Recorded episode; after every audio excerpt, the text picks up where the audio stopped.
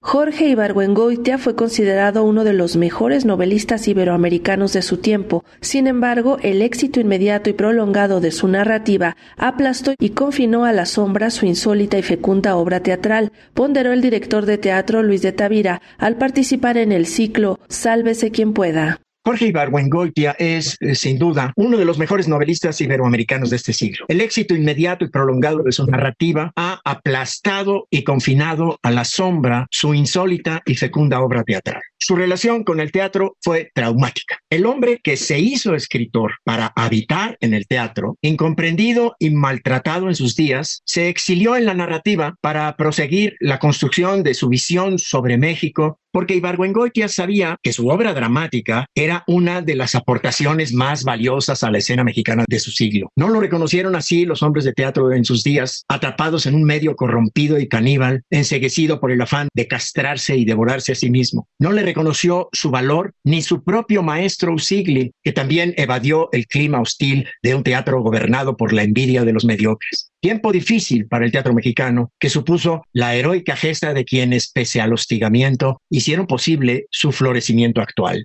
Dedicada al autor de El atentado, Clotilde en su casa y pájaro en mano, en la sesión organizada por la Fundación para las Letras Mexicanas, de Tavira puso en perspectiva el valor de la obra dramatúrgica de Ibargüengoitia, compuesta por 13 obras, de las cuales solo se han llevado a escena de manera profesional en México tan solo unas cinco. Al decidir romper con el teatro para dedicarse a la narrativa, renunciaba a su obra dramática, dejándola casi totalmente inédita escribió 13 obras teatrales, de las cuales se han estrenado profesionalmente en México solo cinco. En Ibargüengoitia, tanto en su obra dramática como en su obra narrativa, confluyen en una sola ficción en la que se atrapa una dimensión de la realidad. Una realidad en la obra de este autor resulta particularmente difícil de objetivar. La historia de México y de la vida ordinaria de los mexicanos. Su verificación escénica, sobre todo la de sus extrañas comedias, está destinada a transformar el modo de mirarnos teatralmente los mexicanos.